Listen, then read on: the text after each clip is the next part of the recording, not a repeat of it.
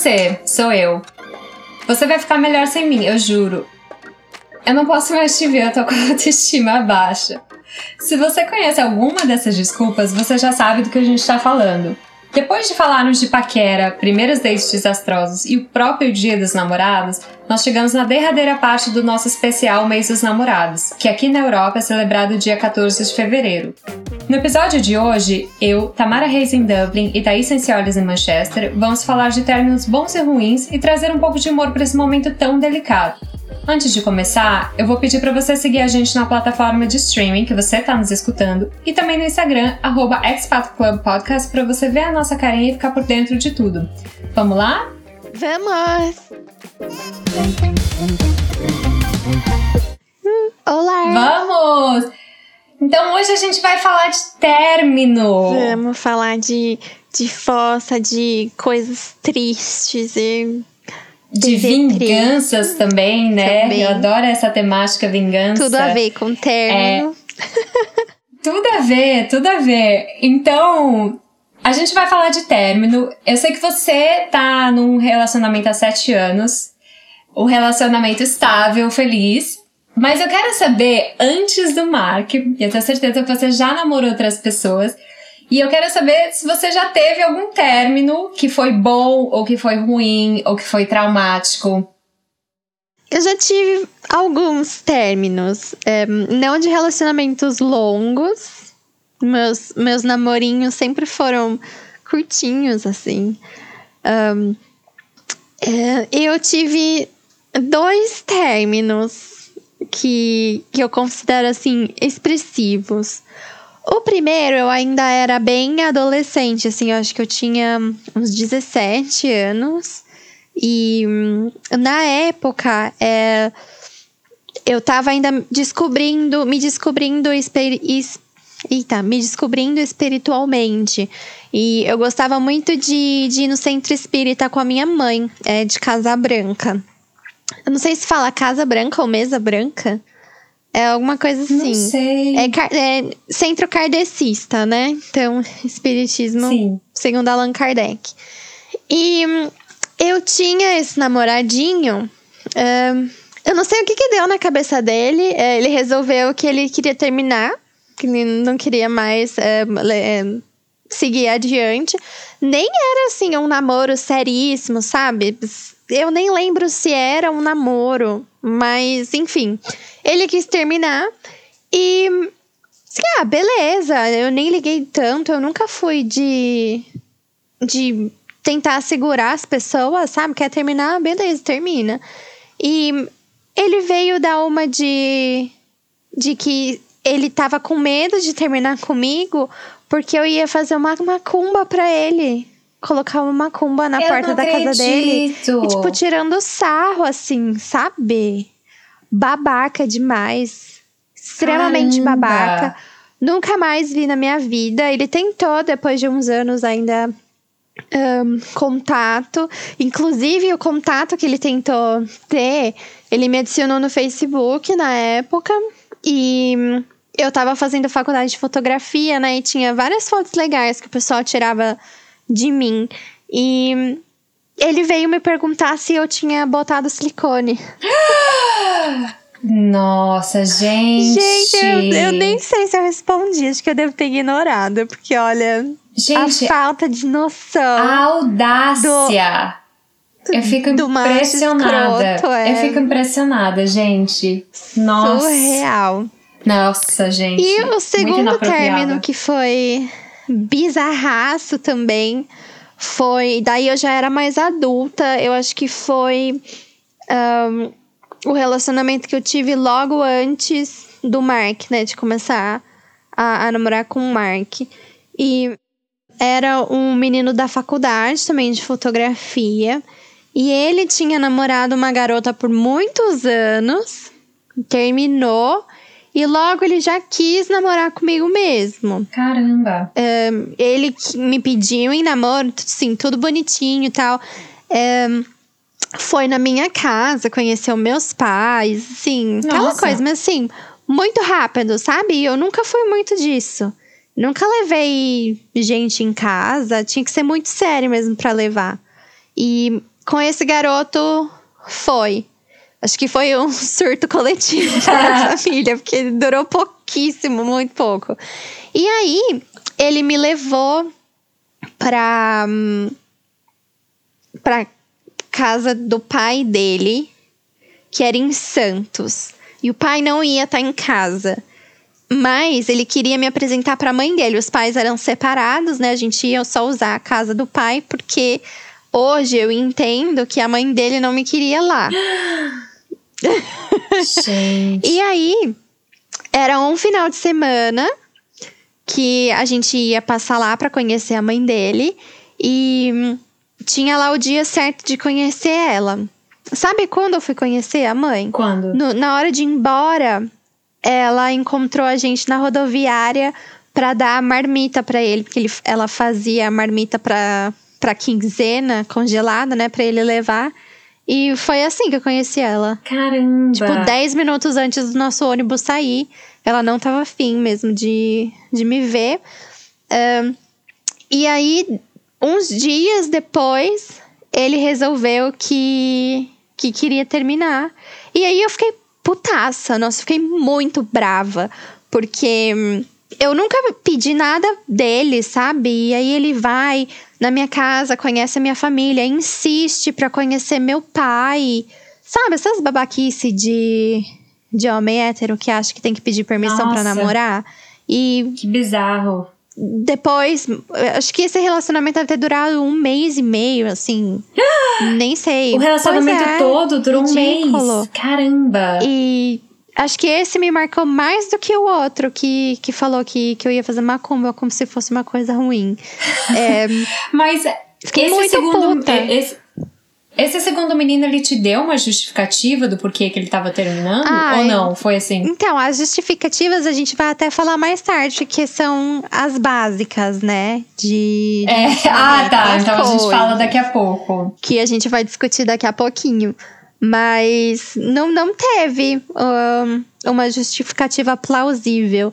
Para mim, eu acho que como ele tinha saído logo de um relacionamento muito longo, é, ele não estava pronto para para levar um outro relacionamento sério, a sério, sabe? Sim, não era realmente o momento. E sei lá se ele tava triste, tava curtindo ainda a fossa da outra garota e achou que era uma boa ideia cu curar um término com um relacionamento novo e aí cagou tudo. Mas. Mas. Ai, foi terrível. É... Ele me ligava chorando. Ai. Gente, mas o que eu acho estranho dessa história é dele ter querido. dele ter. Querido, eu não sei mais falar.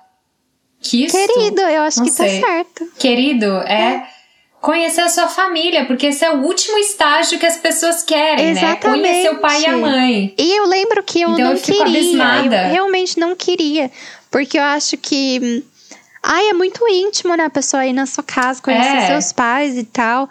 E ele me veio numa dessas. Não sei que jeito ele me convenceu. Acho que eu fui muito trouxa.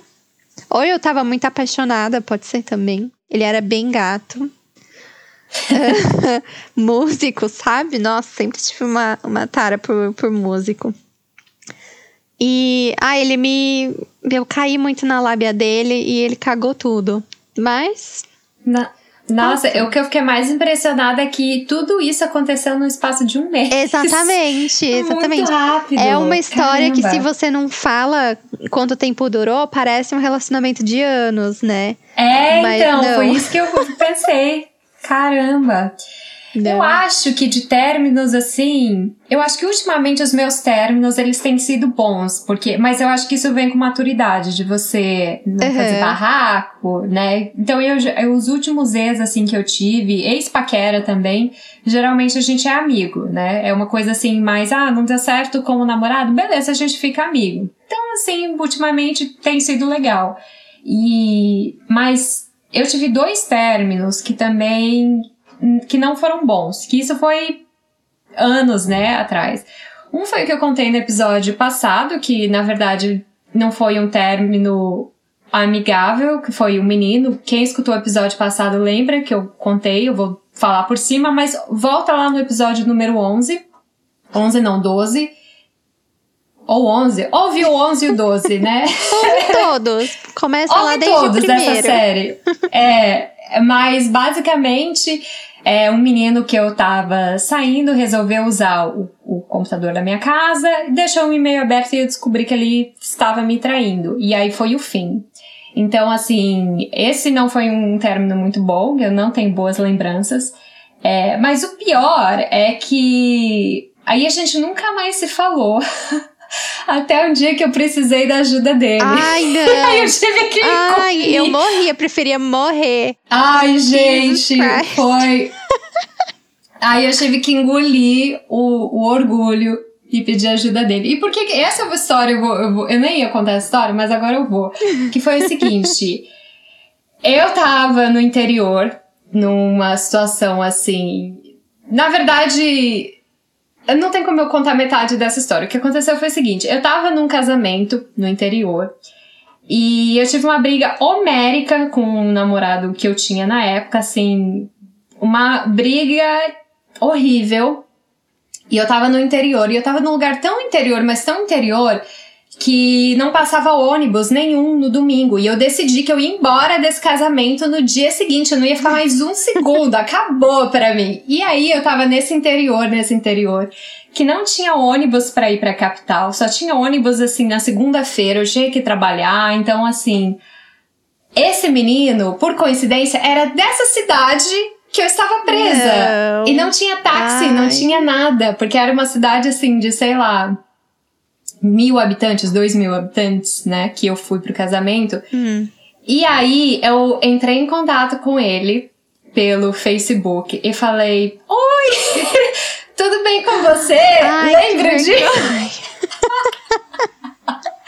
Ai, que humilhação! Essa foi uma das maiores humilhações que eu passei, mas enfim, aí engoliu. Ele te ajudou? Então, ele tava na Itália, na, de férias na Itália. E ele me respondeu prontamente, o que eu estranhei, porque era tipo uma da manhã num sábado à noite. E ele me respondeu prontamente. Ele organizou um táxi pra eu ir pra, pra cidade que eu tinha que ir, pra daí pegar um ônibus pra vir pra cá onde eu moro. Então, assim, ele me ajudou muito. Ele. Ele. É, organizou lá o táxi. O táxi foi uma fortuna, né? Porque eu precisei de um lugar pro outro. Mas, assim, ele me ajudou e eu fiquei impressionada. E aí, é, quando ele voltou pra Dublin, a gente até se encontrou. E aí a gente, né, repassou as mágoas. Eu, eu falei, não, tudo bem, aconteceu e tal. É, mas assim, ele me salvou daquele casamento maldito que eu não queria, que eu não queria ficar e eu tava presa lá. Então, assim, eu falei, ele se redimiu. Depois de todos esses Se anos, ele se redimiu, redimiu. é, total. Então, Ai, nossa, coragem. ah, viu? não, foi uma humilhação sem tamanho, mas eu falei, ou eu me submeto a essa humilhação agora, ou amanhã eu vou ter que voltar com o rapaz que eu tava namorando e a gente já tinha passado dos limites, assim, na, no quesito discussão. E aí, outra história que eu lembrei, que aconteceu até recentemente, que foi uma pessoa que eu estava namorando, e a gente terminou por causa que a gente não conseguiu decidir um restaurante pra jantar. Esse foi o fim do término do namoro. Que foi o seguinte: a, a gente namorava, mas eu acho que isso foi resultado daquela velha história da mulher tá sobrecarregada porque o homem não faz nada. Porque no nosso relacionamento era eu fazendo tudo. Era eu é, escolhendo, é, é, era eu pensando no restaurante, mandando pra ele, ligando pro restaurante pra reservar, organizando o hor- o horário que a gente ia sair, mas não era só isso, era em tudo, tudo, todo passeio que a gente ia fazer era eu organizando. Filme que a gente assistia era eu, porque não fazia nada, não fazia nada. E eu até me admiro de eu ter namorado esse menino, porque eu, eu, eu geralmente não, não namoro pessoas assim que são relaxadas desse jeito. E aí, é, 8 da manhã, eu tava. Eu, eu acordei atrasada. Um dia eu tinha uma reunião no trabalho e eu acordei atrasada. Fui, foi antes da pandemia, é, aliás, eu acordei atrasada, tinha uma reunião de manhã. E aí eu fui. Tava saindo de casa. Sem querer. E aí eu deixei umas coisas assim do lado de fora de casa. E aí, sem querer, a porta fechou, eu fiquei trancada do lado de fora da, da casa e parte das minhas coisas estavam do lado de dentro. Então eu fiquei desesperada, eu já comecei assim o dia daquele jeito, atrasada. Fiquei tocando a campainha 200 vezes até um dos meus housemates descer e abrir para eu poder pegar minhas coisas. Fui correndo pra, pro, pro trabalho e no meio dessa correria toda louca ele me liga e fala: Pra qual restaurante que a gente vai hoje? Aí eu falei: Olha, eu tô tendo uma manhã do inferno, a gente pode se falar. Falei desse jeito. Depois a gente se fala. Porque, que nem eu falei, eu tento não entrar em, em discussão, porque eu sei que não vai sair coisa boa. E. Uhum. E aí eu falei, ah, eu falo com você na hora do almoço. Ele, não, não, mas eu quero decidir isso agora. Oito da manhã, gente. E eu falei, não, não, mas olha, eu preciso chegar no trabalho. Eu não tava nem preparada mentalmente para a reunião que eu ia ter. E eu tava tentando processar todas aquelas emoções e ele querendo falar de restaurante e, e todas aquelas coisas. Aí eu falei assim: ó, oh, não, mas é, aí a gente começou a entrar numa discussão, porque eu falei, ah, você precisa me ajudar, porque eu faço tudo nesse relacionamento, você não me ajuda em nada, não sei o quê. Ele, como que eu não te ajudo em nada? Eu, aí sabe quando o homem começa a pegar aquelas mil coisas, aquelas migalhas uhum. que faz e acha oh, que são suficientes. E aí eu comecei a ficar nervosa, eu comecei a ficar nervosa, e aí a gente terminou aí, às oito e meia da manhã, porque a gente já ficou discuta, discutindo, gritando no telefone, eu falei que eu não ia reservar mais mesa de restaurante nenhum, e aí acabou esse relacionamento aí por causa de uma. Por telefone mesmo? Por telefone mesmo, uma baixaria gritando na rua, daquele jeito que a gente gosta, né? Com barraco. Aquele jeito que a gente espia assim na janela pra ver o que, que tá acontecendo. É, então, eu fui essa pessoa. Eu falei, não, nunca mais. E aí depois ele ainda mandou uma mensagem desaforada, falando assim: não gostei do jeito com que você falou, falou comigo. Porque. E aí ele fica, o homem fica tentando se justificar, né? Não fazia nada enfim, eu já, eu já fico até alterada lembrando desse dia, mas foi triste. já liga pra ele, já vai falar um monte de nada. Ah, já vou, né? Já tô ficando. Já tô ficando desestruturada. Thaís, agora vamos falar que como você tá num relacionamento longo aí de sete anos e muito um, uma boa parte do relacionamento foi à distância, já teve algum momento que você e o Mark terminaram ou quase terminaram? A gente nunca terminou. Ah, que bom! Nunca. Que bom. Nunca foi uma opção, assim. Teve uma vez só que eu achei, acho que eu, já devo ter comentado isso em outro episódio. Um, de uma vez que eu achei que, que era isso, que não ia ter jeito, que era porque eu não consegui tirar férias do trabalho e a gente ia ficar muito tempo sem se ver. E eu achei que para ele isso não ia rolar. E imagina, a gente deu um jeito, a gente acabou se vendo e foi isso. É, é o tipo de coisa que muita gente não acredita quando eu falo, mas a gente briga muito pouco. Pouquíssimo. Quando a gente briga, é, é para valer. Sim. Tipo, é, é, de verdade. Daí eu sou muito de falar, de falar muito alto, de. Que nem você, assim mesmo, sabe? Falar tudo que não deve, de remoer coisas de 50 mil anos atrás. É desse jeito, mas terminar, terminar mesmo. A gente nunca terminou, nunca, nunca teve tempo Nada. A gente sempre resolveu os nossos problemas de, de relacionamento, de personalidade, dentro do, do, do nosso relacionamento mesmo. A gente nunca tentou sair. O que é muito bom, porque eu acho que quando você termina assim pela primeira vez, isso já aconteceu várias vezes comigo, é muito mais difícil de voltar a ser o que era, sabe? E quando volta não uhum. é, não é a mesma coisa. Então eu acho que também é muito bom se você conversa as coisas antes, se você trabalha o problema ali enquanto ele acontece, porque senão vai aumentando, aumentando, aumentando, aí você termina, aí depois volta, aí muitas vezes você termina de novo, volta, e aí você entra num hábito que ninguém quer entrar, né? E aí, enfim. É. Aí é a ladeira abaixo. Eu tive. É, eu sempre tive um, um. Não sei se é receio, mas uma aversão, uma. A, terminar relacionamento e voltar. Sabe? É, eu já falei aqui também. É, para mim, a minha filosofia de vida é ex-bom é ex-abduzido. não faz mais parte da minha vida, não quero ver nunca mais. Não desejo mal, que seja feliz, sabe? Mas bem longe de mim. É, o meu primeiro namoradinho, da época do Kaká ainda, eu acho que foi o, o primeiro e único que terminou. Aí a gente voltou. E daí, assim, escolhambado, não, não rolou, não deu certo. Talvez isso tenha me traumatizado. E aí nunca mais eu resolvi dar essa chance. Um, mas também não acredito nisso. Eu acho que a partir da hora que você teve um motivo para desfazer o relacionamento, é, e o quanto uma das pessoas teve que mudar para você aceitar, reconsiderar a decisão, uhum. sabe? E se a outra pessoa teve que mudar tanto assim para você aceitar ela, será que você gosta mesmo dessa pessoa? Sim. Né? Eu acho que não é saudável e para mim não rola. É.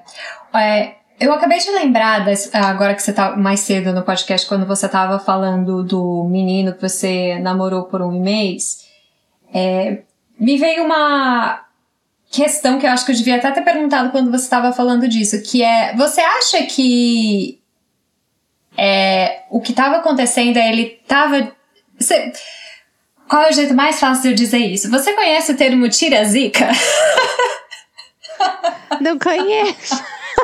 Eu tava tentando é, verbalizar isso de um jeito que ficasse bonito, mas não tem como. É o jeito mais fácil. É. É, você sabe o que é o termo tira zica? O tira zica é o seguinte. Quando você tá namorando com a pessoa há muito tempo, você tá namorando lá com a pessoa há muito tempo. E aí você começa a sair com uma outra pessoa em seguida. Essa pessoa que você sai em seguida é o tira-zica, porque ele tá tirando a zica da pessoa que estava sendo namorada ah, antes. Ah, entendi. Você acha... É, nossa, eu acho que eu você fui a tira-zica. Você foi a tira-zica dele? fui. Com certeza. Cabe bem o termo, porque olha, Espero. Foi tão ruim, foi tão, foi tão cagada a situação que eu acho que a Zika deve ter passado para mim, assim, instantaneamente, sabe? Então ele, ele se livrou mesmo. Não, mas eu tenho certeza que você tirou essa Zika também antes de você conhecer o Mark. Então acho que funcionou. Ai, você nossa, passou a Zika pra. Paguei meus pecados. tendo quatro anos namorando à distância, né? Que ó, só. Só Jesus Cristo na Sim. casa mesmo. Que não é fácil. E você acha que o break ele é um término ou ele é só uma pausa? Eu acho que break não, não existe, não. É, é término. É aquilo, né? De terminar e voltar. É. Porque um break, assim, eu falo pra você, Tamara, a gente namora, beleza, aí eu preciso de um tempo. E aí, como o, o que se decide a partir disso, sabe? É, tem uma uma data de validade definida, é um Vale Night. O que, que é um Vale é, Night? O, o que é esse tempo? Um Vale Night é quando você libera o paquerinha pra, pra ir pro rolê com os amigos, sabe? Ah! E daí o que acontece no rolê fica no rolê. então é isso que um Vale Night? Eu nunca soube o que que era. É. Ah, eu acho que é isso. Ah, interessante. Mas então, voltando, voltando ao assunto, continua. É, então, não, não sei, o que, que, você acha?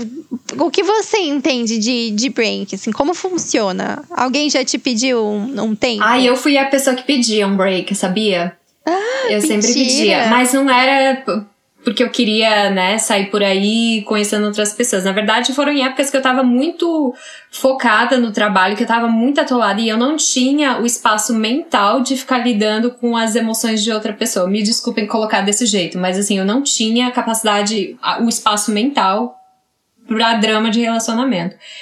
Então já aconteceu uhum. algumas ocasiões, assim, de eu falar que realmente eu precisava de uma pausa do relacionamento, porque não porque eu também vejo que na, na época, isso aconteceu é, algumas vezes, é, do relacionamento não tá tão bom e aí tá rolando muito drama e eu tá muito focada no trabalho, eu tá trabalhando em outros projetos e eu realmente não ter como lidar com o drama do relacionamento, não era uma coisa assim que eu queria terminar, porque daí eu ia ter que processar as emoções do término em cima das coisas que eu já estava uhum. fazendo. Então foram situações que eu realmente pedi um tempo que não tinha como. É, então foi isso. Mas eu, eu imagino que, né, deve ter pessoas que pedem um break para poder. Sei lá, eu acho. Deve ter pessoas que devem para sair por aí ficando com outras pessoas. Mas eu também acho que deve ter muita gente que quer fazer essa pausa para reavaliar mesmo o relacionamento e ver se compensa, né, voltar. Mas aí como é que rola? Você fala um tempo e aí você não fala mais com a pessoa durante aquele tempo. Ai, só pra. Eu, é, eu sou assim, eu sou seca desse jeito. Eu não falo com a pessoa. Eu mando bom dia, às vezes mando um meme ali, mas assim, falo com a pessoa, né, se precisar falar, mas eu não fico desse nhenhenhen, porque uhum. eu, nas vezes que eu precisei, eu realmente precisei daquele espaço mental que tava ali dedicado e eu falei, ó, ó é, é, como que eu. É porque eu não fico pensando aqui em inglês, como é, que, como é que eu falaria isso em português. Mas eu fico, tipo, eu lembro de ter ficado, ó, aguenta aí, a gente não tá terminando, porque eu realmente preciso focar nisso e a gente volta a se falar e as coisas voltam ao normal. E as pessoas foram bem. Aceitaram bem. Compreensivas. Compreensivas, depois a gente voltou ao normal, mas assim, não foi uma coisa como a maioria pensa que é. Tipo eu. Essa coisa de sair pra. É, Sim, já vale entendi, obrigada. Mas esse é o meu caso, foi o que eu fiz. Eu tenho certeza que muita gente faz outras coisas, né? É, não, ah, sei lá. É, eu sou muito. Eu eu não sei achar um adjetivo, mas eu sou muito prática, talvez, e imediatista.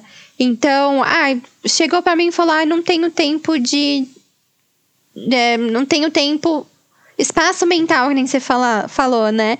Espaço mental para lidar com o relacionamento agora. Ah, então tá bom. Então vai cuidar da sua vida e tchau. Sabe? Eu. Sei lá. Eu sou bem blasé, assim. A minha mãe fala que isso é ser bem resolvida. Um, eu acho que não. Eu acho que tem muito a ver com o fato de que eu tenho essa necessidade de que as pessoas têm que gostar de mim. Eu tenho que ser a pessoa mais legal, sabe? Então, se chegou nesse ponto de que a pessoa precisa de um pouco de distância de mim, eu acho que isso me ofende um pouco, sabe? Eu fico meio magoada e daí não, não serve mais. Mas eu acho que assim, e eu falo isso pela minha experiência, eu acho que teve épocas para mim que alguma coisa ia ter que ceder. Não tava dando, assim, era muita coisa rolando. Então, ou era o trabalho, ou era a amizade e, e, e o relacionamento. Então, assim, quando chegou no, no ponto de eu pedir um, um break, eu já tinha eu já tinha começado pela amizade, então assim, eu já não respondia uhum. muitas pessoas, não ficava muito no WhatsApp. Então, essa parte, assim, eu já tinha desafogado um pouco, eu já não estava tão investida. Mas tinha outras o próximo passo era. Mesmo assim, não foi suficiente. É, não foi suficiente. Então foi o que acabou acontecendo. Mas aí depois a gente voltou ao normal, foi só uma fase e passou. E depois que voltou, Voltamos. foi de boa? Vol normal, de boa. Porque eu acho que se fosse o contrário, se fosse uma pessoa falando, olha, eu tô muito envolvida num projeto, alguma coisa assim, eu preciso de um pouco de espaço, eu ia falar, não, beleza tranquilo, só me fala aí quando você estiver disponível, a gente faz alguma coisa, ou se você quiser tirar a sua cabeça do trabalho e a gente assiste um filme, a gente faz alguma coisa assim, mas eu, eu não, não fico em cima. Eu deixo as pessoas com as coisas delas e, e eu também aprecio quando elas me dão espaço para fazer as minhas coisas. Uhum. E daí, se no tempo que foi pedido, é a pessoa ficar com outra pessoa? Como, qual, quais são as regras? Não entendo. Mas um tempo, gente, um tempo é, um, é te dar espaço para você fazer essas coisas. Não quer dizer que a pessoa pode. Não quer dizer que a pessoa tá trair. tá solteira. Não quer dizer traição, é, não tem nada a ver. Obviamente que tem gente que acha que um tempo é, é uma licença para você ficar com outras pessoas, né? Igual aquele o famoso. É, break do, da, do Ross e da Rachel, né, no Friends. Hum. Então, eu tenho certeza que tem gente que pensa em break nessa questão, mas eu acho que para mim foi uma coisa de trabalho, assim, não era uma licença pra, pra me trair, não. E se tivesse traído, eu teria terminado na hora e aí teria processado, teria que ter processado essas emoções do término, uhum. mas foi só uma coisa do trabalho. Tá, um, agora falando um pouquinho de término, né? Que desse negócio de processar e tal. Você acha que existe um jeito ideal de terminar? Quando Ai, chega gente, nesse eu vou ponto? cancelada. Como assim o jeito ideal de terminar? Não sei, existe um, um, uma maneira que seja melhor de terminar. Sabe? Ai, gente, de. Sei lá, que eu, eu tenho que confessar que eu já fui a pessoa que desistiu de. Não relacionamento, eu acho tão séria essa palavra, sabe? Mas vou usar porque eu não consigo achar outros é, aditivo, não, outro sinônimo. Um, mas eu já fui a pessoa que, que terminou por MSN na época. não foi por Olha, mensagem, mas julgo. foi por MSN, porque eu não tinha coragem de chegar na pessoa e falar que eu não queria mais. Olha, Desculpa, eu vou. pessoa, eu não vou te tá julgar. Ouvindo, você sabe quem você é, provavelmente. Mil desculpas. Olha, eu não vou te julgar, porque esse é o jeito, esse é o meu método de terminar namoro. Mas eu não digo por covardia, Hum. que é ai, covarde, não olha na minha cara, quer terminar por mensagem, enfim. Mas eu acho que pra mim, eu leio muitas coisas assim nas entrelinhas, tipo, o que que é um término melhor? Pra mim, acho que um término melhor é um término sem confronto, um término adulto que as pessoas estão falando, e eu acho que quando você termina cara a cara, eu acho que tem muito espaço pra você se exaltar, pra você perder a paciência, perder as estribeiras, começar a gritar. Eu terminei por telefone, era uma conversa assim normal, que nem eu contei agora, que terminou com a gente gritando um com o outro, e eu sei que né, se não for o grito, vai ser o outro extremo, vai ser um choro ali, uma coisa, aí você vai. Você não vai falar o que você quer falar do jeito que você quer falar, porque você acaba ficando emocionado, né, de ambas as partes. Então eu acho, eu acho que das vezes que eu terminei, geralmente foram termos assim um pouco mais. Eu não quero dizer racionais, mas eu vou usar essa palavra, que era uma coisa assim de. Olha, é, não tá dando certo, eu acho que aconteceu isso, isso isso, eu acho que é melhor a gente fazer outra coisa. Então eu acho que pra mim o, término, via mensagem, vai ser cancelada, pra mim é o melhor término, porque não tem a coisa da, da gritaria ou a coisa do choro. Eu acho que fica uma coisa assim, pouco mais a menos. Você pensa pra falar também, porque você tá escrevendo, não sai o que uma palavra errada, Uhum. você não ofende a pessoa. É, exatamente. eu- acho eu que acho- esse ponto é muito importante. Quando você escreve, você pensa demais pra Você tem escrever. que parar pra pensar. Você lê o que você escreveu e edita o que precisa ser editado, Sim. sabe? Ah, sei lá, eu sempre E me expressei mesmo- muito melhor por texto. De- essa vez que, que, eu, que eu falei que eu terminei por, por MSN foi porque eu fui cuzona mesmo. Eu simplesmente não tava afim de lidar com isso. E. E tem essa outra coisa também mensagem. agora que você falou, por exemplo, essa coisa de você terminar cara a cara. Eu acho que te deixa muito mais ansiosa do que a- você terminar, sei lá, por mensagem, enfim. Porque aí você fica, a pessoa fala, preciso falar com você, vamos se encontrar. Aí você fica na ansiedade, a gente vai se encontrar. Você fica ansiosa, geralmente essas coisas não acontecem, ah, vamos se encontrar agora. Geralmente é no dia seguinte, é dois dias depois, é no fim de semana, e você fica com essa ansiedade até lá, até chegar lá. É muito mais fácil terminar assim com a pessoa, ou por telefone ou por mensagem, porque você não fica mais nessa essa ansiedade, não fica te consumindo. E outra coisa também que eu acho que quando você termina assim, também no cara a cara, eu tô tentando fazer o meu caso aqui, mas eu acho que também na nossa imaginação, no nosso inconsciente, a gente aumenta muito mais o que a pessoa falou para poder condizer com a nossa narrativa. Então eu acho que quando você manda uma coisa por mensagem, tá escrita ali do jeito que foi dito, você não fica aumentando o negócio na sua cabeça, e eu, eu não sei, eu acho que é melhor, eu, eu, eu prefiro. É. Eu acho que também quando é, existe esse tipo de conversa pessoalmente, você acaba ficando muito mais vulnerável em relação às suas próprias emoções mesmo. Porque Sim. eu, por exemplo, choro muito.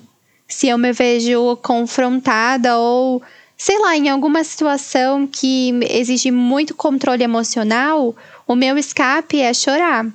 E aí eu não consigo falar o que eu quero porque eu tô muito ocupada chorando.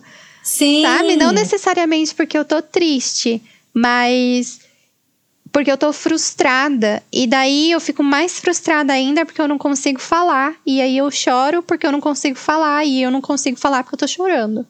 E aí não termina e nunca e eu não consigo me expressar. É, é, pior, porque daí você precisa ter essa conversa uma segunda vez. Uhum. Né? Porque a primeira não resolveu. Então eu acho que. Esse é hoje o meu método preferido, assim, de, de término, realmente é essa eu não gosto de ficar falando por texto, mas eu acho que é o que funciona para mim. Uhum. para mim é o que é melhor, que é menos, com, tem menos confronto, é. tem menos espaço para ficar aumentando, enfim. É, e sem contar que prefiro. um término, eu acho que é muito difícil acontecer do nada, de repente.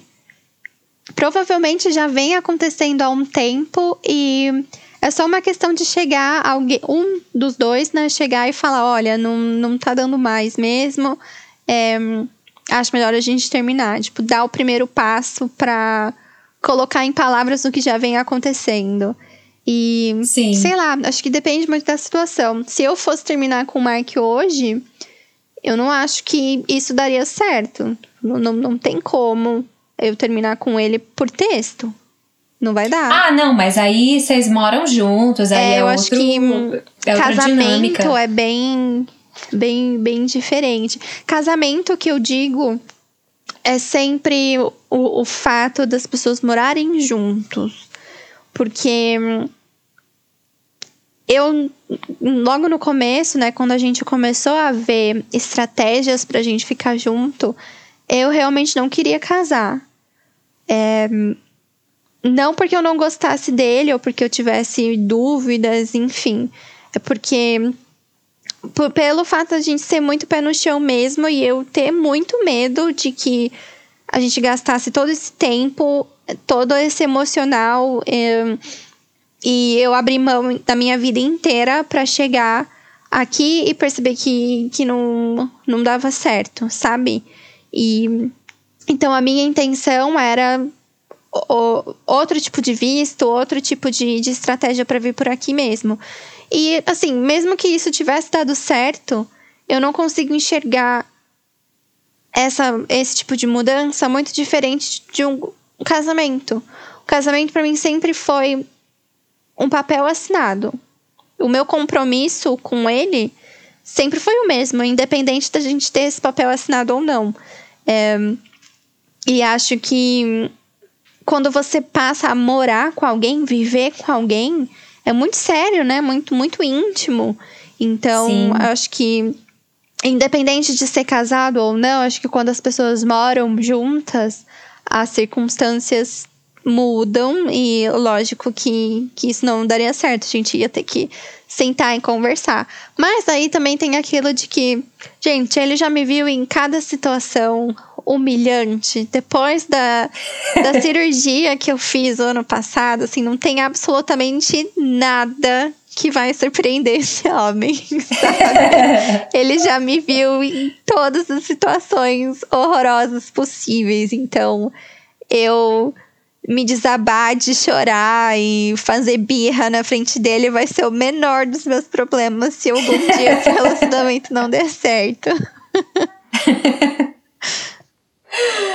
Não, tá certo. É, e vamos falar de términos clichês. Qual você acha que é o maior término clichê que existe? Ai, na Pergunta vida. difícil. Ah, eu acho que é o, o esse clássico mesmo do. Uh, ai, não sou. Não, não é você, sou eu. Sou eu. Sabe? Porque eu acho que é o tipo de desculpa que não tem como a pessoa contestar. Não Porque tem. como que você vai entrar dentro da cabeça do outro para entender como é que ele tá se sentindo, sabe? Então é, é muito fácil falar isso, não é? Porque ah, é, tá na minha cabeça como eu me sinto, bola pra frente. Não tem como contestar. É igual a desculpa lá do Rafael, né? Que a gente sempre fala dessa desculpa dele que foi, ah, não dá para eu te encontrar, era, não dá para te encontrar, eu não vou poder sair com você alguma coisa assim porque eu tô com a autoestima, autoestima baixa. baixa. Para mim essa é a melhor desculpa, Nossa, não tem eu adorei como contestar. essa, não tem como, porque não tem é muito como. pessoal, né? É, e outra coisa também, que é, essa desculpa eu vejo muito com casais de celebridade, mas que eu tô vendo que eu, eu ainda posso usar em algum momento da minha vida, que é o conflito de agendas. Ai, sim! Que foi, inclusive, é... a desculpa da Marina Rui Barbosa com o marido foi, agora, foi. Né? Ai, garota, eles terminaram e foi exatamente isso que a que a assessoria de imprensa dos dois divulgou. Como é que você pode ser é. casado com alguém e ter conflito de agenda? Conflito gente? de agenda. É uma desculpa muito esfarrapada, não diz nada, muito, né? Não, não diz Joga absolutamente pro profissional. nada. Pois é. E que mais de desculpa que é esfarrapada, assim, pra término?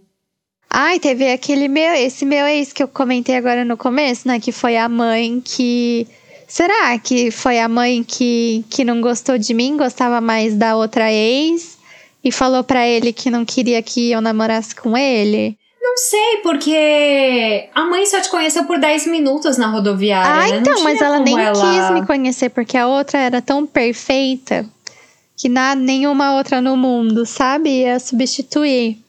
E aí a mãe não aprovou. Eu não sei. Eu, pode, pode ser também, porque eu acho que quando a gente é mais novo, acho que a opinião dos pais eu acho que tem um peso muito maior do que tem quando você amadurece, sei lá. Então talvez pode ter sido o caso, né? Dela falar, ah, mas você já tá namorando outra menina e a outra fulana, será que não tem como voltar? Hum. Sei lá, e às vezes ele ficou meio inculcado e terminou. Mas eu também não quero culpabilizar a mãe, porque esse cara aí também parece que não não, é, total. Não ele era, coisas, nossa, né? muito xarope. Mas eu acho que família, família tem um, um papel muito decisivo, assim. E ah, eu sei que depende muito da, da intimidade que você tem, né, com seus pais e tal. Isso vai variar. Mas, ah, sei lá, se você começa a namorar uma pessoa e daí um dos seus pais chega em você e fala: Hum, não, não gostei não, não vai rolar. Ah, mas aí você tem que, você tem que comunicar o que, você não gostou, né? Porque tem que ter um ah, motivo. Ah, daí sim, lógico, entre eles, né? Os pais é, tem que ter um motivo, né? Não pode simplesmente falar, ah, não, não gostei, não Jogar quero essa e pronto. E ir embora, né? Mas é. não sei, a ponto da pessoa tomar essa decisão que tem, querendo ou não, existem famílias muito controladoras, né? Não é novidade para ninguém. Mas. É. Ah, sei lá, eu acho que é um, uma desculpa que te tira da reta, sabe? Tipo, ah, minha mãe uhum. não gostou de você, então o problema é minha mãe, não sou eu. Vai brigar com ela. é, exatamente. E um, eu acho que um dos términos, outro término que eu acho também que é um pouco clichê, mas eu também participo desse clichê, que é a coisa da distância.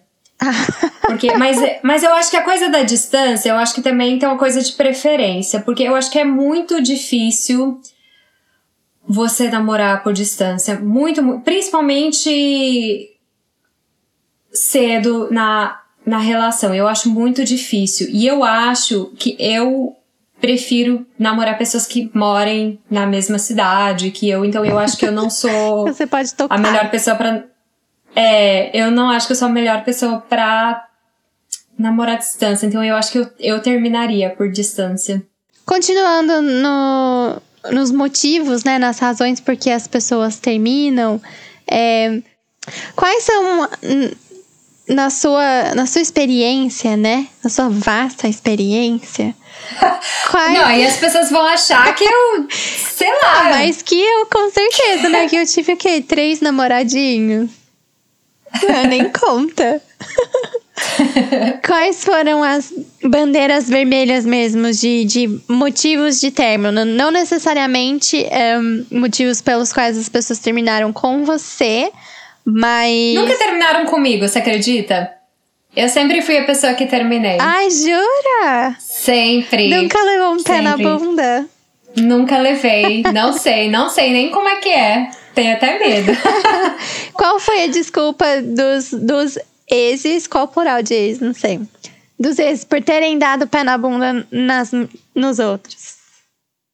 Então, eu geralmente, quando começo a namorar com alguém ou a paquera, eu sei que, as pessoas elas são muito discretas e tem coisas que a gente não pergunta, mas tem uma coisa que eu sempre pergunto, porque eu acho que é um bom indicativo da pessoa que você tá para namorar, que é o porquê que você tá solteiro. Para mim é, é clássico, eu sempre pergunto para as pessoas porque elas são solteiras. E uma das coisas que eu mais escuto, que para mim é um fator decisivo, assim, se eu vou namorar aquela pessoa ou não, é o famoso a minha ex era louca. Antigamente era uma coisa que eu sempre pensava, nossa, essa devia ser louca mesmo, um rapaz lindo, maravilhoso desse. Mas aí você começa a sair com a pessoa, entende aí você por quê, né? entende né? o, o porquê a ex era louca, e aqui eu tô fazendo aspas com as mãos. Mas um cara que justifica o fim de um relacionamento culpando a ex e falando que ela era louca, provavelmente o problema era, era ele. Uhum. Com certeza. Com certeza. Então, para mim, isso é um. É um termômetro. Quando alguém fala isso, já fala, Ih, acho que esses caras aí não prestam. Já tem. Porque mesmo se a ex for louca, e, eu, e pode ser assim, louca de. Pode ser de loucura clínica, ou ela pode ser o, o outro tipo de, de loucura, assim, da pessoa se exaltar. Não, isso não é uma coisa que você fala pra uma pessoa que você tá conhecendo. É, e existe. Não é... Esse louca pode englobar várias coisas, né? Pode ser, inclusive, só o fato da pessoa ter discordado com a outra. Pensar Uhum. de uma maneira diferente ou ter um estilo de vida diferente. É, é só é diferente, não significa que, que é louca mesmo. E o, o que significa ser louca, eu nem sei. É, É, então. tem algum, algum tipo de nada. distúrbio mental, a pessoa que é louca, ou sei lá, não sei o que, que querem dizer com quando vem com essa, com essa desculpa. É, e, e aí essa desculpa geralmente vem acompanhada de ai, minha ex era muito ciumenta, ou minha ex era isso, ou era que. Tipo, o problema é sempre a ex, assim, nunca é o cara. É, nunca era, Acho que é ai, eu muito não tava difícil, num bom né, momento. o cara falar que, ah, tô solteira porque caguei no pau com, com a minha ex. Acho que, nossa, isso nunca vai acontecer. Não, é, ou então assim, ai, me precipitei, comecei a namorar e vi que não era uma boa ideia, sei lá, mas aí você. Agora, você jogar a culpa na ex, pra mim já é. Eu certificar esse cara aí não presta. Uhum. Ele tava falando desse jeito da ex. Mesmo que pode ter, né, sido uma pessoa assim, assim, assado. Acho que não é. É que nem aquela frase, né? Acho que até na psicologia que falam que é sei mais de Pedro. Sei mais, sei mais de Pedro. É, I know more. É, gente, eu vou, eu tento citar uma coisa bacana e eu não lembro. Mas é o seguinte, é sei mais de Pedro por Paulo. Era uma coisa assim, que você sabe mais a pessoa pelo jeito que ela fala da outra, praticamente é, total. né? Acho que os ouvintes entenderam. Mas enfim. E aí a outra desculpa que eu também acho que é clássica, é, que eu já escutei também, era minha ex-namorada não se dava bem com os meus amigos, que também culpabiliza a ex. É por sempre causa a dos ex, amigos. né? É sempre a ex. E os amigos, assim, aí você aí conhece os amigos, aí você fala, ah, por isso, né? Mas como que se dá bem com essas pessoas? Não tem como, assim. É, já é difícil você gerenciar assim, um relacionamento com uma pessoa, aí você tem que sair com a pessoa, ainda tem que tolerar é, os tem amigos. que namorar muitas vezes. o cara e namorar os amigos. os juntos, né? amigos, é, não tem como. Ai, não, muito sem noção. E, e agora, eh, mudando um pouco de assunto, né, que a gente vai falar de São fossa, os que é o- estágios, né? A gente falou de, de término, agora a gente vai falar do, do processo de, de vivenciar esse término, que é a fossa. A fossa. a fossa. Você. E tem o clássico. É, é, stereotype. Como que fala stereotype? É, Estereótipo. estereótipo, essa palavra mesmo. Da fossa, que é o comer sorvete, você se descuidar totalmente, não tomar um banho. É, eu, eu acho que também é um processo de luto, não é? Não é o que falam? É, eu acho que o- é exatamente assim. Eu tive uma fossa só. feia, assim. Emagreci pra caramba. Um, fiquei bem, bem triste, bem, bem chateada. E foi exatamente assim mesmo. Eu sentia como se estivesse morrido, sabe? Como se a minha vida nunca mais fosse pra frente. E era aquilo, tinha acabado ali e a minha vida tinha morrido ali também. E sei lá, eu enxergo muito assim mesmo, porque é um tempo que você se dedicou naquele relacionamento, se dedicou àquela pessoa, e daí de uma hora para outra aquilo não existe mais e você faz o quê? Né? Do nada, assim, de repente, um dia você tava com a pessoa, no dia seguinte não tá mais. E aí? Não sei. E eu, eu acho que o mais próximo que eu senti disso. Aliás, não, foi exatamente isso que eu senti. Foi na, na história do, do cara lá ter deixado o e-mail dele aberto e eu ter visto que ele tava me traindo. Foi exatamente isso que eu senti, assim, foi.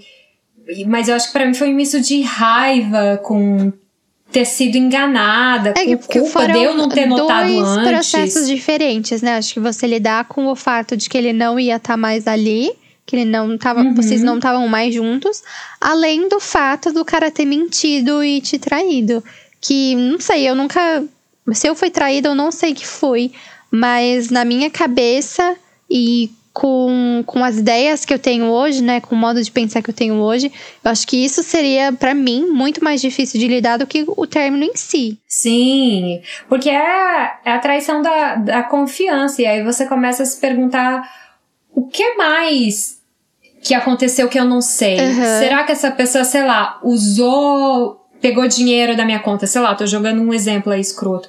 Ou, sei lá, você começa, você é, vai entra longe, assim, né? de paranoia. não, é, não acaba.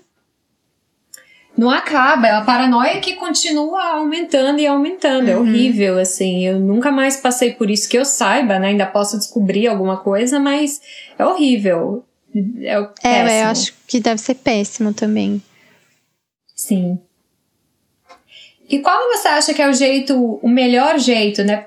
Eu não sei se tem um jeito bom de curtir uma fossa, nem sei se curtir é o termo apropriado, mas o que você acha que é o melhor jeito de passar por esse processo?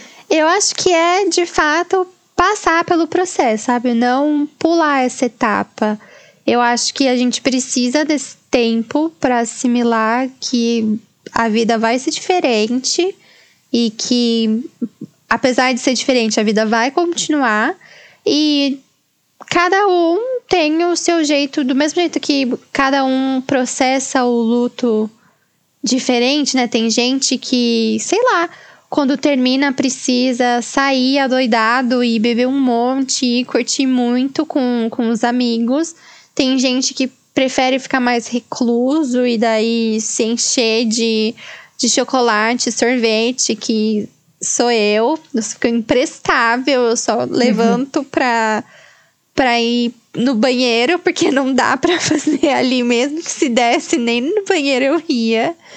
E como pra caramba também, afogo as minhas mágoas, todos os meus chocolatinhos. E é isso, acho que o importante, independente da forma como você processa esse, esse término, é importante dar essa pausa e Sim. viver esse momento com você mesmo, sabe? Sem procurar um, uma outra pessoa para curar, tipo, curar uma ressaca com mais bebedeira. É. Isso eu acho que é um erro. Não dá. Mas e vale a pena dizer também que quem termina também passa por uma fossa, porque eu sempre fui a pessoa que terminou, mas eu também tive várias fossas assim de terminar e falar: "Meu, será que eu fiz a decisão certa? Será que é isso mesmo?" E e, eu, e é que nem você falou, realmente você tem que passar por esse processo de luto. Porque teve vezes que eu simplesmente ignorei e falei, não, não vou passar por isso. é, como é que o povo fala? É, é, tirou o pó. Como é que é? Sacudiu tá novo? Como é que era? Lavou tá novo? Eu não. não será que é lavou tá novo ou é sacudiu a poeira? Sei lá, é alguma dessas coisas assim, levanta, meio de limpeza. sacode a poeira e dá uma É, levanta, sacode a poeira. Eu sabia que tinha alguma coisa assim de limpeza no meio. Mas era, é, porque já teve casos assim que eu falei, ah, não, já terminei, pronto, acabou. E aí depois eu sofri a fossa meses mais tarde, Uhum. assim, da fossa vir em outro momento que não era pra vir. Então, e até terapia, né? Se alguém tiver aí a condição de fazer, também recomendo, né? Pra não ficar guardando. Que, dizem, né, que a, a cura se dá pela fala, não é uma coisa assim também? É, é também, né? Sei lá, conversar com alguém para terapia mesmo. E acho que também é importante ter a consciência de que é um período e que vai passar. Mas que se tá Uhum. demorando muito para passar é porque é um problema muito maior e precisa ser tratado. É exatamente como o luto. Eu acho sempre importante você se dar. Não se dar ao luxo, mas se permitir passar por esse processo, mas com a consciência de que vai passar e vai durar ali uns dois, três dias, ou sei lá, um mês, dependendo do, da, da circunstância mesmo, né? Eu acho que relacionamentos muito longos vão exigir um, um trabalho emocional muito mais longo, também coerente ao tempo de relacionamento, mas que não, você não pode sucumbir, sabe? Deixar de viver a sua vida porque aquilo aconteceu. É, concordo plenamente. Mas tem gente que não curte a fossa, não fala, não passa o processo de luta, a pessoa vai lá e faz o quê? Ela se vinga. Esse é o processo da, da cura, é a vingança. Que não é o que eu faço, nunca fiz. Eu também nunca Mas- fiz. Eu, fico, eu planejo muito. Eu tenho o plano perfeito, assim, na minha cabeça, mas eu nunca cheguei a executar. Eu nunca, eu também nunca me vinguei assim de ninguém por causa de término, né? Bom, principalmente que fui eu que a pessoa que terminou. Mas é, e do contrário, né? Da única vez que eu tive essa decepção, ainda tive que engolir o meu próprio orgulho e ir lá voltar e pedir se ajuda. vingou de você. É, né? Eu devo ter feito alguma coisa aí que eu não sabia que eu fiz. Mas tem gente que se vinga, né? Fim de relacionamento. E aí eu fui atrás na internet pra saber é, o que, que é a vingança, né? Fui na raiz do problema e ver o que, que é a vingança. E aí eu vou ler pra vocês o que diz a psicologia sobre a vingança. A vingança é o quê? O ato lesivo praticado em nome próprio ou alheio por alguém quem foi, real ou presumidamente ofendido ou lesado, em represália ao causador do dano. Aí diz o seguinte aqui que também que eu acho que é muito interessante. A vingança costuma ter a finalidade de responsabilizar o outro pelo nosso sofrimento, o que pode ser verdadeiro ou não. E também a finalidade de ressarcimento, mesmo que seja ressarcimento emocional e não material, é nesse sentido que as ações legais que solicitam, que solicitam valores exorbitantes se fundamentam. O dinheiro não deverá cobrir apenas os danos materiais, mas os danos morais.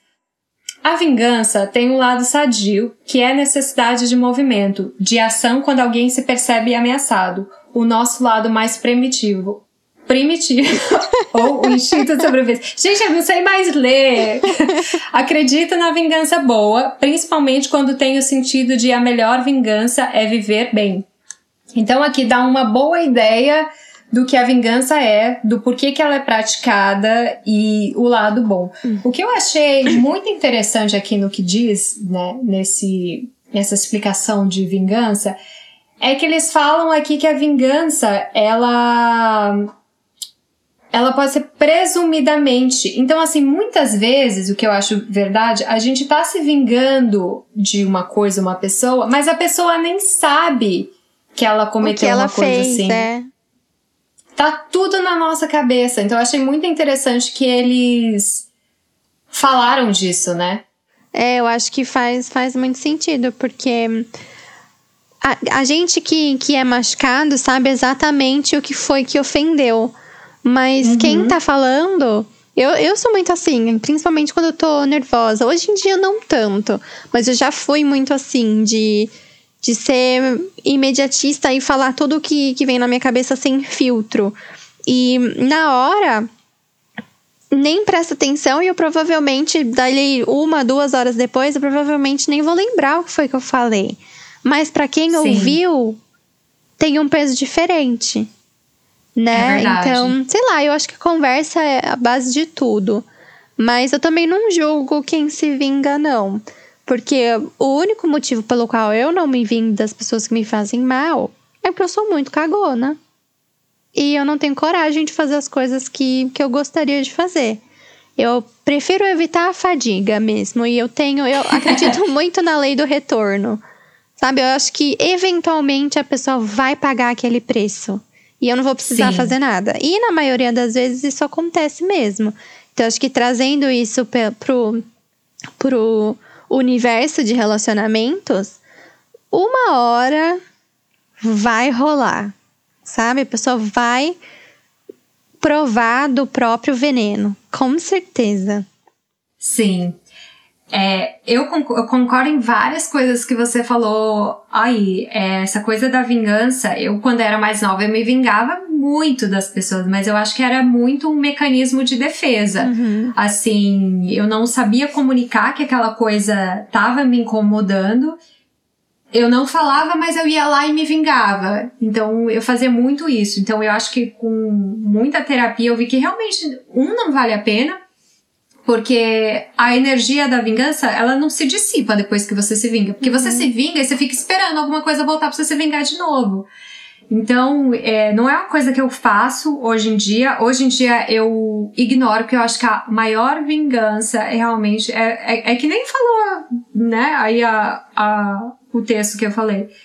A ving melhor vingança realmente é você ser feliz, é, é, você fazer outras coisas, é você se reenergizar para se melhorar, não você ficar aí se vingando remoendo, pessoas, né? né? E fazendo mal para as pessoas. Eu acho que o, o grande ponto da, vingan da vingança é você fazer a outra pessoa sofrer. Mas se você não gosta de ser feito de trouxa, né? De do fato de, de que a pessoa te fez sofrer, um, por que, que você quer que uma outra pessoa se sinta dessa mesma forma, independente de quem ela seja? Né? Eu, eu não faço para os outros o que eu não quero para mim. Então, Sim. eu deixo pra lá. E nesses, nesses últimos anos, eu comecei a acreditar muito nessa coisa do karma, que eu acho que é a coisa que justifica. Uma das coisas assim que justifica eu não aplicar mais a vingança crua uhum. nas pessoas. É porque eu sei, eu sei que vai voltar, sabe, uma hora ou outra. Como tiveram vezes, assim, que aconteceram coisas comigo que eu falei, eu acho que. Que eu me lembrei, eu falei, ah, eu acho que isso é um karma por uma coisa que eu fiz, uma coisa específica que eu fiz. Então, assim, eu acredito que acontece em ambas as partes. Coisas que você faz volta e coisas que as outras pessoas fazem voltam para ela. Eu é, acho que é total. é é aquilo. A vida é cíclica, né? Ma mas tem umas vinganças que são engraçadas, não são? Ah, eu adoro uma vingancinha. Ouve. Ah, eu, eu também. E eu lembro, falando assim de vingança de namoro, casamento, eu lembro de uma história daquela moça que ela era. Acho que ela era lutadora, Joana Prado, que ela namorou o jogador de futebol o Adriano, você lembra? Uma época. É, eu sei quem é a, a, Joana Prado, mas eu não lembro dela, dela namorando o jogador. É, ela namorou ele por anos, assim, e ele traiu ela várias vezes. E, e saiu até no jornal, eu lembro, eu morava no Brasil, que ele falou que ele ia ficar em casa um dia, alguma coisa assim. e ela descobriu que ele tava num baile funk no Rio de Janeiro, é, em algum lugar, acho que era até numa favela, alguma coisa assim. E ela saiu da casa dela, dirigindo lá, foi para a favela onde ele tava, lá pro baile funk, furou todos os pneus do carro dele, quebrou o carro dele inteiro, dos amigos, de todo mundo que tava lá, todos os carros importados e terminou com ele. Então eu achei assim muito bem feita essa vingança dela. Eu adorei. Muito bem. Se eu tivesse eu coragem, acho vingança. que esse é o tipo de coisa que eu faria. É, é então. E não tinha nem. E, eu acho que ela se vingou bem. Não, eu acredito que ele não deve ter processado ela nem nada. Então eu acho que tá, tá tudo bem. É, e, sei lá, eu acho que. É bens materiais, assim, tudo bem destruir. Então, pode, pode tacar pedra no carro mesmo, furar o pneu, tá liberado. E você tem alguma história de vingança? Pode ser fora de relacionamento, alguma coisa assim que você fez, você fala, nossa, eu me senti bem depois dessa. Ou não me senti mal, não sei. Ai, eu não tenho, sabia? Justamente por esse medo mesmo de. De, sei lá, de. Eu não sei, eu nunca consigo ir até o final, sabe? Eu penso e eu monto o plano inteirinho na minha cabeça e monto, monto assim é, alternativa, sabe? Tipo, se acontecer isso, eu vou fazer isso, mas se acontecer aquilo, eu vou fazer aquilo outro. Mas Sim. nunca chego no, nos finalmente de, de fazer de fato. Você já se vingou? já, eu já me vinguei. Eu já me vinguei, assim, uma vingança maravilhosa. Mas eu acho que vai. Eu não vou tentar justificar a minha vingança agora, porque foi uma coisa muito infantil. Mas eu acho que tem uma coisa assim também de é, a gente tem que separar o que, é vingança e o que é responsabilizar as pessoas pelo que elas fizeram. Uhum. Se elas fazem alguma coisa errada, tem um, uma fala problemática, eu acho que isso tem que ser chamado a atenção, isso tem que ser punido, senão a pessoa não, não aprende. Mas existem meios para isso, não é a vingança. Uhum. Mas eu lembro de uma história que aconteceu quando eu tinha 18 anos, eu tinha acabado de mudar pra cá. E eu fui na minha primeira viagem, minha primeiríssima viagem na Europa, que fui para Berlim. E eu fui sozinha e resolvi ficar no hostel. E aí, chegando lá em Berlim, tava um calor do cão, assim, sei lá, 32 graus. E aí eu tava, na época, nos anos 2010, 2011, a moda era usar roupa neon fluorescente. Não sei se você lembra dessa moda. Eu você usei lembra? muito. Essa era, essa era a moda da da época. E eu lembro que eu levei umas roupas assim fluorescente para Berlim e eu tava nesse hostel, né, num dia preparando café da manhã. E aí tinha umas meninas é, argentinas que elas estavam lá no refeitório e elas começaram a falar de mim, começaram a falar da minha roupa, começaram a me criticar. E embora eu não fale espanhol fluentemente, eu entendo perfeitamente o que as pessoas estavam falando. E elas estavam fazendo bullying comigo, elas estavam me ridicularizando. e eu não admito ser ridicularizada. não tentem fazer isso comigo. Por nada, e aí, assim, acho que trouxas. Começaram a falar da minha roupa, é... sei lá, que eu tava baranga, que não me favorecia, que eu queria chamar atenção. Sei lá, estavam comentando mil coisas da minha roupa, do meu corpo, que era tipo uma. Eu, lembro que eu tava com uma saia. Sabe essa saia lápis que tava na época? Uhum. Tava na época? Uhum. Que ela é bem apertada e eu tava com uma. olha o figurino, eu tava com uma saia rosa fluorescente, bem. Aí uma, uma blusa verde neon e uma bota laranja marca Tessa. Então eu tava assim, né? Isso 8 horas da manhã no refeitório no hostel em Berlim. e aí, é, e aí elas começaram né, a rir, me ridicularizar, enfim, e eu fiquei só escutando, né, a história. E eu, eu tomei meu café da manhã e eu tomo umas coisas assim muito específicas para o café da manhã, né? Desde essa época eu já era vegetariana, então assim, eu tinha comprado uma comida específica, terminei de comer, coloquei numa sacola com meu nome, Coloquei lá na geladeira e pronto. No dia seguinte, a minha comida tinha sumido. Ah, não. E aí, a minha comida tinha sumido. E as três gatinhas estavam comendo alguma coisa que parecia muito a minha comida. Assim, sabe? O mesmo. O mesmo suco de laranja. Ah, aí não. tinha um copinho, assim, de iogurte que não era. Não era iogurte natural, era iogurte de soja e tal, várias coisas. E eu não sei se elas estavam comendo a minha comida. Ou se eu imaginei coisas um dos outros, mas eu achei por bem me vingar. E aí, o que que aconteceu? Eu fiquei só de olho, eu não comi nada, eu peguei um copo d'água, fiquei bebendo água e fiquei, fiquei só olhando a, elas, né?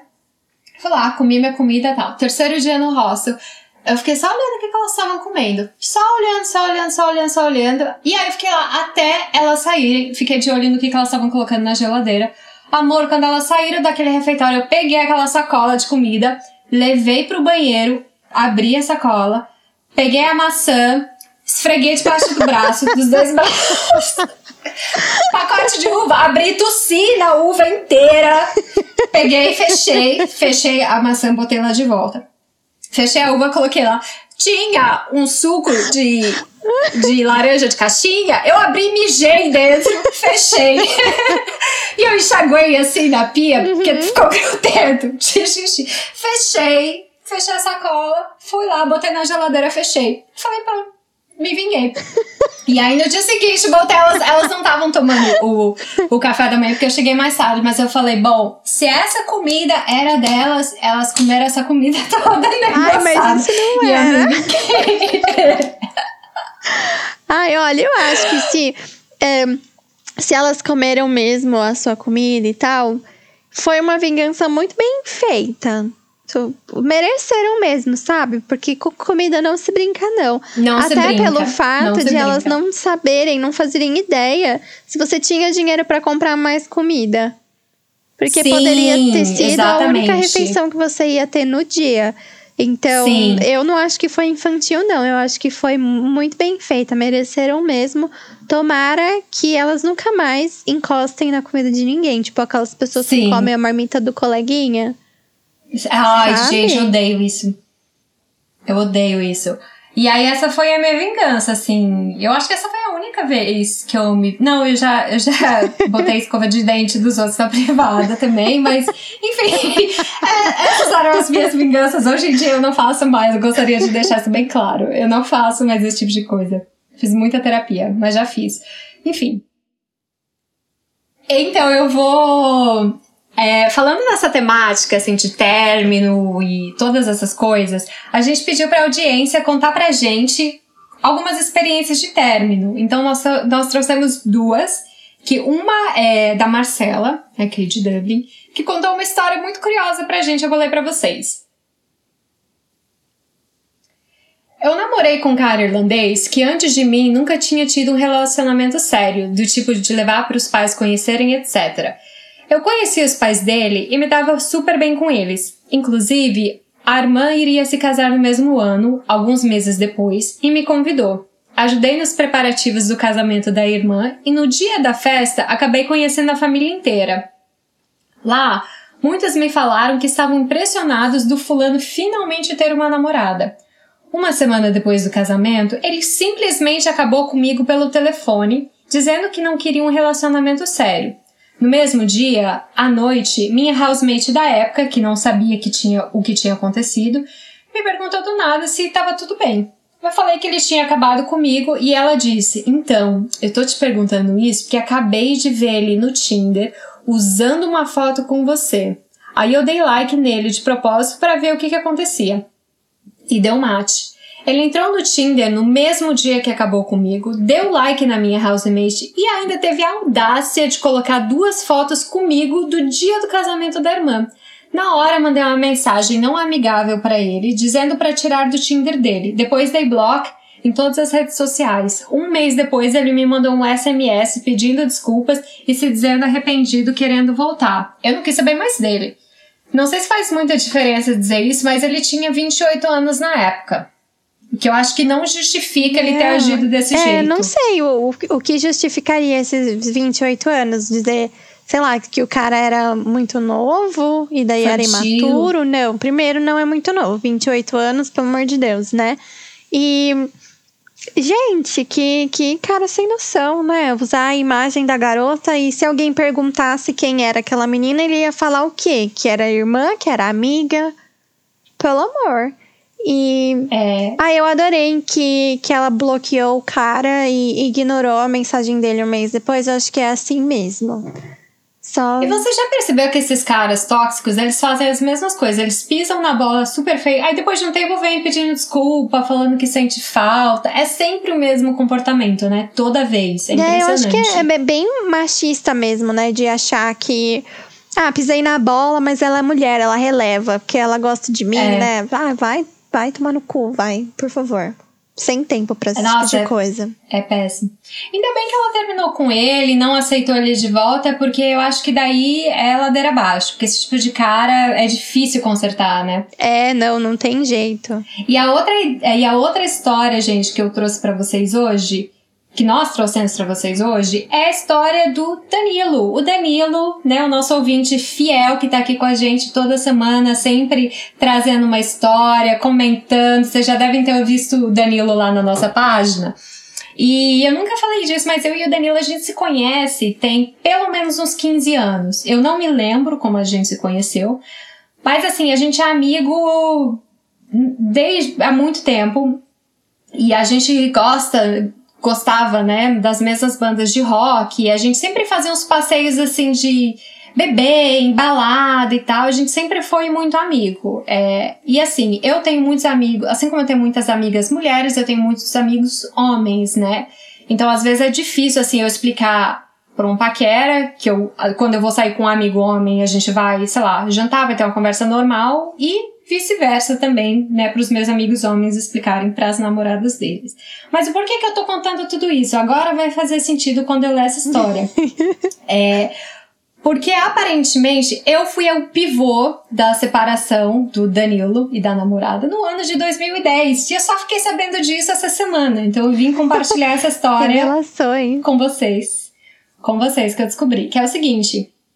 Bom, o ano é 2010. Nessa época eu namorava uma mina que tinha muito ciúme de duas amigas minhas. Uma delas, apresentadora de um podcast de expatriadas que vivem na Europa. Quem vocês acham que é essa pessoa? Eu ou a Thaís? Foi a época que a gente, eu, eu e o Danilo, saía pra balada ou só pra beber e perambular pela Paulista, como amigos, óbvio. Gente, a Paulista é uma avenida imensa lá em São Paulo, onde tem várias baladas e, e na verdade, Augusta, né? Que tem várias baladas e bares, mas é, é tudo na ali. mesma região. E aí, continuando aqui o que o Danilo diz, é assim, é, assim como ela também saía com, com os amigos dela, no caso, a namorada, tudo por uma relação saudável e sem nos distanciar de quem gostamos. Porém, Certa vez em casa, quando já estávamos meio balançados devido aos ataques de ciúme dela, ela resolveu fuçar o meu guarda-roupa e descobriu um presente da Tamara, que era uma caixa que ela fez à mão. Que eu fiz à mão essa caixa, gente, do Them Crooked Vultures. Gente, eu nem lembrava disso, mas é, aparentemente eu fiz uma caixa de presente pro Danilo antes e para vários amigos e amigas minhas antes de eu me mudar para Irlanda. E a temática dessa caixa que eu fiz para ele era uma caixa de uma banda de rock. e aí, fiz essa caixa para ele e aí ele diz assim que eu ainda coloquei uns biscoitos caseiros coloridos. que pro... Que eu achei muito bom, porque assim, eu, além de eu ter feito uma caixa. Que não tem. Eu achei bem engraçado, porque foi uma caixa de banda de rock e eu fiz biscoito caseiro colorido, né, pra botar dentro. muito romântico. E eu acho. E eu acho que não foi nem eu, acho que foi minha mãe que fez ainda. que é melhor aí. Como que eu convenci a minha mãe a fazer um negócio desse? Mas aí, continuando aqui o caso, diz o seguinte: é, foi o fim da picada na cabeça dela, da namorada. Eu estava atraindo. Ela saiu de casa gritando com a minha mãe, dizendo que eu não prestava, que eu era um traidor sem escrúpulos. E minha mãe. Porque comeu Coitada biscoito da, da mãe. Os biscoitos caseiros, né? é, minha mãe ficou sem entender nada. E aí, no fim, ela disse: vai lá pra sua tamarinha, vai. E acabou o namoro, gente. Eu espero do fundo do coração que ele sempre, que ele desde então te chame de tamarinha. Tamarinha, Não né? deixe passar uma oportunidade. Bom. Eu achei muito bom. E aí eu perguntei para ele se realmente acabou ali o, esse relacionamento. E aí ele falou assim que ele ainda foi atrás, levou ela em casa, conversou, porque eu não era a única que ela tinha ciúme, tinha uma outra menina também. E aí ele falou assim que depois do chilique, né, é, o namoro acabou em uma semana. Então, assim. Ai. Esse biscoito não caiu muito bem. não era Deu pra ser, Daniel, não fica chateado. É, então hoje ele, ele é casado com uma, uma outra moça e parece que os dois são bem felizes, então acho que foi até a coisa boa, né? Ter terminado aí com essa com essa, com essa É menina, verdade, né, abriu o caminho. Não tinha como. Para uma pessoa melhor, né não? Total. Muito bem, Danilo. Então, gente, esse eu acho que deve ser o episódio mais longo que a gente já gravou nesse podcast. E o pior é que no começo a gente falou assim: ah, mas a gente vai falar de término, a gente não tem muito Nem tem muito o que né? falar, né? Nem tem É, muito eu- repertório. É, hoje vai ser curtinho. E esse é o episódio mais longo que a gente teve, né? Então é isso. Pra vocês não cansarem da nossa voz, a gente vai terminar por aqui. E é, antes da gente terminar, eu só quero agradecer vocês por terem acompanhado a gente por esses quatro episódios, escutando a gente falando de tudo sobre namoro. Eu acho que deve ter dado uma cansada aí, mas é, muito obrigada a todo mundo que ouviu.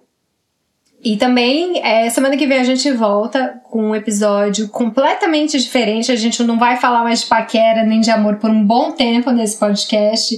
Se você tiver saudade, a gente tem quatro episódios aí super legais pra você ouvir. Mas é isso, a gente volta na semana que vem com outro tema. Isso aí, pessoal. Muito obrigada pela companhia. Se você teve alguma situação desastrosa, alguma vingança muito bem planejada, conta pra gente nos comentários. A gente adora conversar com vocês por lá. Uma boa semana pra todo mundo e até mais. Até mais, beijo. Dando tchau. Tchau. Tchau.